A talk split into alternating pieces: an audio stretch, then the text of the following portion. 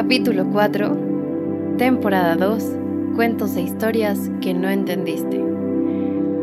Recuerden que este capítulo es traído a ustedes por los servicios de podcast management de Zona Backline. Pueden encontrarlos en zonabackline.gmail.com. Hay tanto que quiero contarles. Y ya, fin de la canción. Oigan, muchas gracias por preguntar qué había pasado con el podcast. Mucha gente me estuvo escribiendo y la verdad es que da mucho ánimo que se acuerden que existe y que estén esperándolo. Entonces, hoy les quiero contar sobre que recientemente, y platicando con varias personas de cosas sobre mi especialización, me he dado cuenta de que me gusta mucho extrapolar todo lo que veo y pienso. De hecho, por eso existe el plot twist.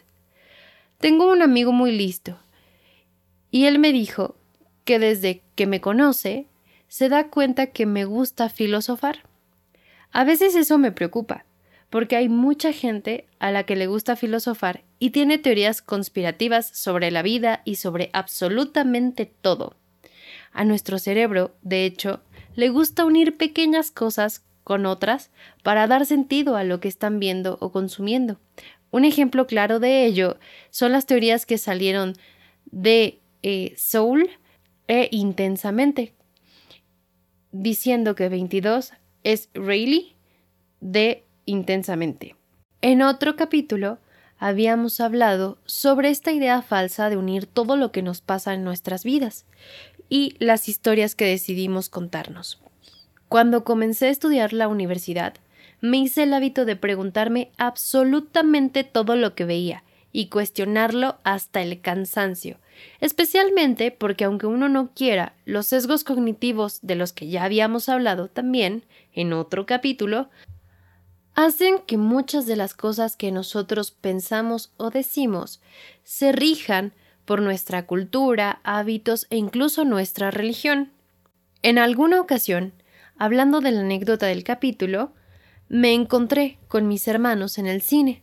Ellos habían comprado ya sus boletos de la, para ver su película. Y, para no dejarme afuera, compraron otro boleto en el mismo horario, pero de cualquier otra película. Entonces, recuerdo haber estado en la sala del cine sola, con mucho miedo, porque fue una película de terror. Y recuerdo estarla viendo, pensando, me estoy muriendo de miedo, pero estoy sola y posteriormente me puso a hacer un análisis profundo de la película. Me di cuenta que estaba alineada a una cultura religiosa, por supuesto, porque era de terror, y que básicamente ahí es la manera más fácil de accesar a la información religiosa. Luego de eso, escuchaba cada uno de los argumentos que decían los protagonistas.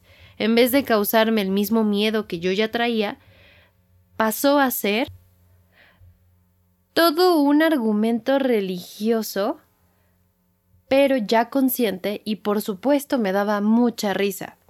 Dicho esto, y como lo han escuchado en otros capítulos del plot twist, pienso que hay cosas que ignoramos, y por tanto no podemos preguntarnos sobre eso que ignoramos porque lo ignoramos. Entonces, lo que comencé a hacer fue empezar a ver películas que me gustaban, utilizar, por ejemplo, información que me parecía relevante para hacer un resumen de la historia y la cultura en general. Utilizaba las películas de Marvel porque veía en ellas mucha cultura pop.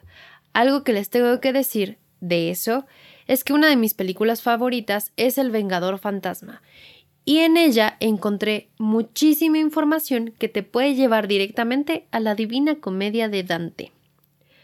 Todo esto de entrada a algo que he venido investigando por hartísimo tiempo y de lo que platiqué en su momento con Mónica en el capítulo pasado. ¿Ya lo escucharon? Está muy bueno, vayan a escucharlo. Bien.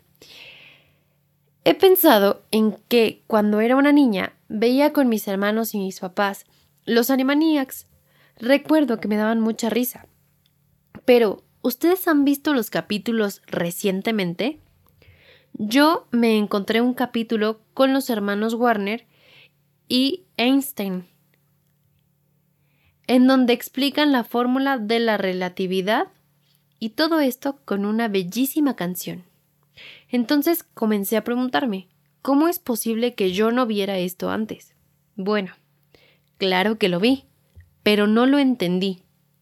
Esto pasa también con Los Simpson, por ejemplo, caricatura que me encanta citar. He visto todos los capítulos al menos cuatro veces cada uno. Y cada vez que los veo, siempre encuentro algo de qué reírme y siempre es diferente. Siento como si no hubiese visto el capítulo en ese momento y fuese un capítulo nuevo, porque tengo referencias nuevas y no soy la misma persona que era ayer. Otro ejemplo que tengo es cuando iba a la secundaria. Hace ya algunos años me encontré un cuaderno de la época y cuando lo vi me asusté. Tenía muchas faltas de ortografía. Y sí, nos hacían leer bastante en la secundaria. El punto en esto es que me di cuenta de que hasta que empecé a ser consciente de lo que estaba escribiendo y leyendo, fue que pude mejorar mi manera de escribir no fue que solamente por leer instantáneamente cambiara mi forma de escribir. Esto está relacionado a la manera en la que aprendemos. Nosotros cachamos el conocimiento o la información, pero no es hasta después de procesada que podemos aplicarla. Por eso, creo yo, que la escuela tiende a durar tanto, porque necesitas procesar la información para que se vuelva parte de ti. Es hasta que asumes y procesas esta información que podrás tener otra perspectiva de lo que ves debido a que lo conoces y lo has asimilado. Es por eso que ahora notan ustedes también cosas como las de Pepe Lepú o para entrar en controversia, Apu, de los Simpson, por ejemplo. Ahora, en nuestra vida de adultos podemos notar más cosas, porque ahora las conocemos, sabemos de su existencia y además las asimilamos. Y con estos personajes de caricatura, que son ofensivos e irónicos, en su momento dieron visibilidad a algo que ocurría en la sociedad en su momento. Puede ser incluso que por eso no notemos la misoginia en las canciones de reggaetón, porque aún no las asimilamos, aún no hemos crecido y mientras toda esta cultura pop permea junto con el conocimiento, que vamos adquiriendo, iremos teniendo más criterio y tal vez hasta más tolerancia. Antes de irme, quiero leerles una joya que me encontré por ahí. Se gana un chocolate quien me diga de dónde salió, porque cuando lo encontré no podía creerlo por todo este capítulo justo que les había comentado y es lo que inspira el capítulo de hoy. Así que comienzo. Tengo poderosas razones para creer que el planeta del cual venía era el asteroide B612. Este asteroide ha sido visto solo una vez con el telescopio en 1909 por un astrónomo turco. Este astrónomo dio cuenta de su descubrimiento en un Congreso Internacional de Astronomía, pero nadie le creyó por causa de su manera de vestir. Felizmente, para el asteroide B612, un dictador turco impuso a su pueblo, bajo pena de muerte, el vestido a la europea, entonces el astrónomo volvió a dar cuenta de su descubrimiento en 1920, y como lucía un traje muy elegante, todo el mundo aceptó su demostración. Las personas mayores son así. Si os he dado cuenta de todos estos detalles sobre el asteroide B612 y hasta os he confiado su número, es por consideración a las personas mayores a quienes les gustan las cifras sobre todas las cosas. Cuando se les habla de un nuevo amigo, Jamás preguntan sobre lo esencial del mismo. Nunca se les ocurre preguntar ¿Qué tono tiene su voz? ¿Qué juegos prefiere? ¿Le gusta coleccionar mariposas? Pero en cambio, preguntarán ¿Qué edad tiene? ¿Cuántos hermanos? ¿Cuánto pesa? ¿Cuánto gana su padre? Solamente con estos detalles creerían conocerle. Si le decimos a una persona mayor He visto una casa preciosa de ladrillo rosa con geranios en las ventanas y palomas en el tejado.